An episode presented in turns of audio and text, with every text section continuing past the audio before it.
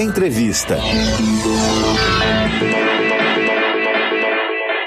Vamos ouvir agora a Miriam Cabreira, presidenta do Sindicato dos Petroleiros do Rio Grande do Sul e diretora da Federação Única dos Petroleiros. Miriam, bem-vinda ao Jornal Rádio PT de hoje. Miriam, mais um aumento anunciado na quinta, né? E passou a valer na sexta, já pegou o brasileiro, já acabou com o final de semana de todo mundo, né? O anúncio da Petrobras. Se o Brasil tivesse mantido, Miriam, a soberania de refino, extração da Petrobras, estaria tão vulnerável aos acontecimentos globais? Aí eu digo também a, a respeito da guerra, né? Que impactam no preço do barril do petróleo. A gente já está nessa situação? Com certeza não, né? Porque nós vínhamos investindo né, na, na descoberta de novas fronteiras petrolíferas, no caso do pré-sal, justamente para a gente ter petróleo suficiente para manter a soberania do nosso país. Então, e também existia uma política de construir refinarias, de ampliar refinarias, de ampliar o parque de refino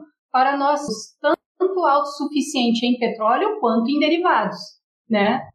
Infelizmente, essa política veio sendo desmontada aí a partir de 2014, principalmente com a Lava Jato. Né? A Lava Jato já começou a colocar é, muitos empecilhos, destruir a indústria nacional e depois de 2016 com o golpe, então veio esse projeto de desmonte da Petrobras que estamos vendo os reflexos agora. E a gasolina, né, a gente já vê que os, os, os efeitos da, da privatização, do desmonte, rendendo muito dinheiro para a iniciativa privada. Porque a gasolina na refinaria de Mataripe, né, anteriormente a Landulfo Alves na Bahia, ela está custando cerca de 27% a mais do que a vendida pela Petrobras. A privatização, essa, essa conversa de que a privatização vai trazer concorrência, o povo vai se beneficiar, isso tem algum grau de verdade? Me conta, Miriam. Isso não tem nenhum grau de verdade por vários aspectos. O primeiro aspecto é a questão do monopólio regional privado.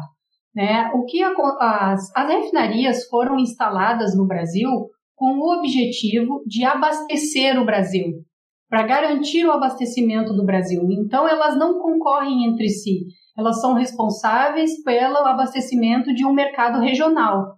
Então, quando tu vende essa refinaria, na verdade o que tu está vendendo é o mercado regional, crescendo lá na Bahia. Vendeu a refinaria de Mataripe, que é uma das maiores, era uma das maiores da Petrobras, né? A segunda, acho que era a segunda maior em processamento de petróleo da Petrobras, né? E o que, que na verdade tu vendeu todo aquele mercado ali, a Bahia, o Nordeste, o Norte de Minas, enfim, tu vendeu aquele mercado consumidor. E a empresa que comprou pode colocar o preço que ela quiser, porque não tem como outra refinaria, não tem viabilidade, nós não temos transporte por dutos, nós não temos um uhum. transporte é, economicamente viável entre uma região e outra. Então, primeiro que não existe concorrência pela questão geográfica né, da distribuição e da organização do nosso mercado. Em segundo lugar, porque somente uma, uma, uma empresa integrada na cadeia de petróleo poderia formular preços de forma diferente do que a, o que a, a refinaria de Mataripe né, pratica, que é a paridade de importação. Ela traz petróleo do mercado, né, ela não compra necessariamente da Petrobras, ela tem que entrar com esse petróleo no Brasil a preço de mercado. Né? E aí os derivados já vão sair atrelados à paridade internacional. E no caso da, da Petrobras, né, por decisão política, a Petrobras faz esse atrelamento, mas é por uma questão de decisão da gestão e alinhada com o que o governo manda fazer. Né? Então, na verdade, a única empresa que poderia cobrar menos do que o valor internacional é a própria Petrobras, desde que ela se mantenha como uma empresa integrada do poço, agora não mais ao posto, né, mas ainda até a refinaria, ainda é possível formular o preço levando em conta essa cadeia. Inclusive eu estava assistindo antes e o que é o que o senador, né, na proposta de lei propõe lá, né, que a empresa uh, leve em conta os custos de produção, de extração e etc. E aí é só a Petrobras é que consegue fazer isso. É isso, para quem está nos ouvindo, a Miriam Cabreira, ela é presidenta do Sindicato dos Petroleiros do Rio Grande do Sul e diretora da Federação Única dos Petroleiros. Ela está ao vivo aqui com a gente no Jornal Rádio PT, porque hoje a gente está falando de Petrobras, está falando de gasolina. Olha aqui, o Neilson Pinto está dizendo que lá em São Luís do Maranhão a gasolina está R$ 7,30. O Edmar Marcondes de Toledo Pariquera, Pariquera Sul, em São Paulo, 7,50. E como eu falei no início também, eu, eu li que algumas cidades do Acre estavam vendendo a 10 reais o litro de gasolina no final de semana. E como é que está sendo para a categoria, o, o, o, Miriam, em especial para as petroleiras, porque a gente, é Miriam petroleira, viu gente? Estamos aqui tendo esse orgulho, essa honra de receber uma petroleira aqui no Jornal de PT. A gente está no mês de março, a gente está ainda nesse assunto, né, da mulher no mercado de trabalho. Como é que está para a categoria, em especial para as petroleiras, esse momento de entreguismo do patrimônio nacional, Miriam? É, então, desde 2018, praticamente, né, que nós estamos fazendo a luta contra a privatização, contra o desmonte da Petrobras.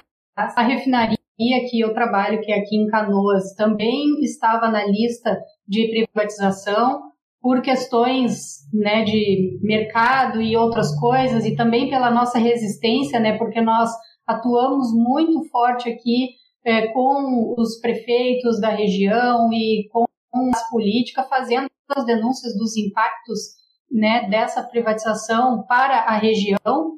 Uh, acabou que não fechou o negócio, né? Mas é isso, isso é um cenário de muita instabilidade para a categoria petroleira né, em si, porque envolve, pode ser demissão, pode ser né, ser transferido, uh, é, o desmonte também, porque a empresa deixa de receber é, investimentos, então nossa refinaria aqui ficou muito tempo é, praticamente com a manutenção muito precária, então a questão de segurança nos preocupa muito, né? E então é uma situação de muita, é, de muita ansiedade e de muita preocupação. Realmente, assim, os riscos eh, de segurança aumentaram muito, uma vez que tu está preparando uma unidade da, da empresa para a privatização, ela fica numa situação de insegurança por, por deixar de receber os investimentos adequados, né, em manutenção principalmente. Houve também muita precarização nos contratos de terceirização, então os trabalhadores terceirizados sofrem muito né? Cada contrato, a cada contrato que ocorre, ocorre redução de salário, ocorre redução de direitos. Então, tudo isso é, colabora que né, todos e todas que trabalham dentro da refinaria fiquem numa situação de maior insegurança. Ô, ô, Miriam, e o sindicato tem apurado, né, a federação também é, dos petroleiros, tem recebido denúncias assim de acidentes, os servidores, né, que estão nesse nas refinarias estão nesse nesse processo de, de descaso, né? Essa essa falta de segurança chegou a atingir algum servidor? Vocês receberam alguma denúncia? É, nós temos tido vários casos de incidentes, né, de eventos que têm potencial bastante elevado, né, algo que é, não estava ocorrendo com a frequência que está ocorrendo. E um dos motivos, né, como eu estava falando, além da redução nos, na, nos investimentos em manutenção, nós estamos sofrendo com uma redução do efetivo número de trabalhadores muito drástica, né? Porque é o que eu estava falando, nós estávamos sendo preparados para ser vendidos, então deixaram sair todo mundo que podia por, por por aposentadoria ou por transferência e etc., e não houve reposição. Então, hoje, é, a gente está vivendo essa situação que a gente espera reverter num futuro próximo, né? A gente está segurando essa, estamos segurando essa privatização, mas se mudar a conjuntura agora para o ano que vem, a primeira coisa que é necessária fazer é reposição de efetivo de trabalhadores para a gente conseguir retomar aí um, um patamar é, de segurança, que para nós é muito importante, e também de redução de carga de trabalho também, porque a saúde está sendo prejudicada aí com as jornadas de trabalho extensas e o aumento de carga de trabalho também por posto de trabalhador. Pois é, os servidores aí resistindo bravamente a esses ataques, né? O Mauro Alves comenta aqui, os ataques à Petrobras É, começaram lá com o Fernando Henrique e agora com Michel Temer e Pedro Parente. O Laureano Arantes Neto disse que acha que vamos ter que andar a pé. Economiza e faz bem à saúde, além de diminuir os congestionamentos. Vai ser o jeito, Laureano, com certeza. Aqui é o Mauro Alves é, denuncia também a privatização da Transpetro e a Refap. É, ele diz que o irmão dele era servidor lá na Refap também. E a Josi Negreiros aqui diz que participou muito da luta né, dos petroleiros nas mobilizações em frente à Refap em Canoas. É, não teve jeito, estamos na mão dessa gente espúria, desse congresso entreguista. Aqui parece que o prefeito de São Paulo vem com a desculpa de barril de petróleo a 108 dólares e vai anunciar o aumento das passagens de ônibus, coisa que dizia não fazer. É isso, né, Miriam? Isso vai, essa conta vai chegar sempre, sempre para a população, para quem já está sacrificado por conta da, da, dessa política de paridade de preços, né? Com o aumento do petróleo, o aumento do barril do petróleo em dólar, esse reflexo é direto aqui nas nossas contas também, né? Sim, esse reflexo é direto, né? Inclusive, eu estava assistindo uma, uma outra uh, reportagem agora pela manhã, um pouco mais cedo, sobre uma a outra o projeto de lei que foi sancionado pelo governo essa no final de semana aí, é, mudando o cálculo do ICMS, né? E o, o secretário é, que é representante aí de uma comissão dos secretários da Fazenda dos estados falando sobre os impactos desse, dessa lei nos estados e nos municípios e falando justamente que vai dar uma pequena redução no valor do combustível lá na ponta, mas vai dar um impacto gigantesco é, para a população, porque a redução do ICMS é redução de investimentos na saúde, na educação principalmente, que é, uhum. é, responsabilidade dos estados, né? E não ataca o problema raiz que é a, a paridade do preço de importação, que é a política de preços, né? Porque se continuar do jeito que está, se não for feito algo mais estruturante para nos barrar dessas oscilações externas que nós não temos controle nenhum, é, esses, esses ajustes simplesmente vão ser engolidos pelos reajustes de, praticados pela gestão da Petrobras e vai virar o quê? Vai virar dividendos de acionistas. Né? Na verdade, a gente vai estar tá fazendo uma transferência de renda para que ocorra de maiores dividendos para os acionistas. Eu acredito que a população é, esteja, quem, né, quem esteja acompanhando aí, um lucro de 106 bilhões de dólares enquanto que de reais, enquanto que uh, a população está pagando mais de 130 reais o botijão de gás. Que a gente fala muito do diesel, a gente fala muito da gasolina, mas o que hum. a gestão da Petrobras faz com o botijão de gás com, é, é, é extremamente cruel com a população porque o gás de cozinha não gera um impacto tão relevante no caixa da Petrobras. Então, sim, é, a gestão da Petrobras poderia, especialmente nesse momento, praticar para o gás de cozinha já de imediato uma política diferente para não ocorrer com a população o que está ocorrendo de não conseguir comprar gás, de ter que usar lenha, de se arriscar, de arriscar sua vida, né, usando é, outras formas para poder cozinhar os seus alimentos. Então, essa, por isso a gente tem feito muito né, a, a, a ação do gás a preço justo. Nós fazemos em vários estados, fizemos no Rio Grande do Sul, estamos fazendo em vários estados justamente para denunciar isso. A gestão da Petrobras hoje já poderia praticar uma política diferente para o gás de cozinha para não massacrar a população aí com esse preço exorbitante que está a 10% de um salário mínimo, né? O preço do botijão de gás. Tá um absurdo mesmo. O Laureano aqui comenta também que pede para que você comente como é que a Petrobras conseguia fazer barrar esses aumentos em detrimento do mercado externo nas políticas anteriores. Você estava explicando agora do gás. Ele pede que você explique como é que isso era feito anteriormente em relação aos combustíveis.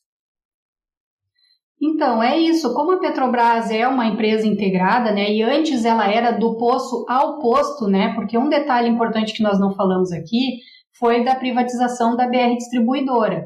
Quando a pessoa diz assim, ah, lá no Acre está custando 10 reais a gasolina, Esse era um dos papéis fundamentais da BR Distribuidora: equalizar o preço, tentar não deixar igual, mas tentar deixar mais uniforme possível o preço dos combustíveis ao longo do território nacional.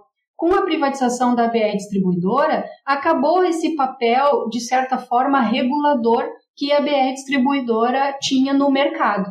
Né? Então, agora a gente está vendo essas disparidades aí já está caro, então nos locais mais distantes fica mais caro ainda. Então, como a Petrobras era essa empresa integrada, né, do posto ao posto, ela pode ir ajustando as margens de lucro dela de acordo com o preço do barril e de acordo com o atendimento do mercado interno. Então, ora ganha mais lucro na extração, na exploração e produção do petróleo, ora ganha mais lucro no refino. E as empresas de petróleo no mundo, elas justamente procuram se integrar porque isso protege a própria empresa das oscilações do mercado. Do ponto de vista empresarial, o que a Petrobras faz hoje é um suicídio, porque ela diz que vai ser uma empresa com exploração e produção, e aí ela fica completamente refém de toda a oscilação do mercado internacional, que é um mercado complexo. Nós sabemos que não é simplesmente a oferta e demanda, existe muitas outras coisas que levam, que fazem com que o barril do petróleo oscile, né? Então, é, a, a, Petrobras, do ponto de vista empresarial, ela vai para uma situação assim é, de suicídio, de uma gestão de curto prazo. Né? Antes, a Petrobras tinha uma visão de ser uma empresa de energia então, ela focava em energia renovável, como o setor de biocombustíveis. Ela tinha a questão do, até de energia eólica, que ela tinha desenvolvimento de tecnologia em alguns parques de energia eólica. E tudo isso a Petrobras foi se desfazendo, né? A atual gestão, tudo amando. É importante lembrar, porque a gente diz a Petrobras, parece que, né? A Petrobras amando dos governos Michel Temer e Jair Bolsonaro. Né? Então, a gestão da Petrobras tomou essa decisão de ir por esse caminho, virar uma empresa de exportação de óleo cru. Né? Então, a Petrobras precisa ser uma empresa integrada para poder fazer essa combinação aí de ajustar as suas margens de lucro em cada etapa da cadeia e cobrar um preço acessível, um preço que seja possível a Petrobras continuar investindo no país, como fazia antes, né? E conciliar os interesses dos acionistas e da população brasileira, que na verdade é o maior acionista da Petrobras.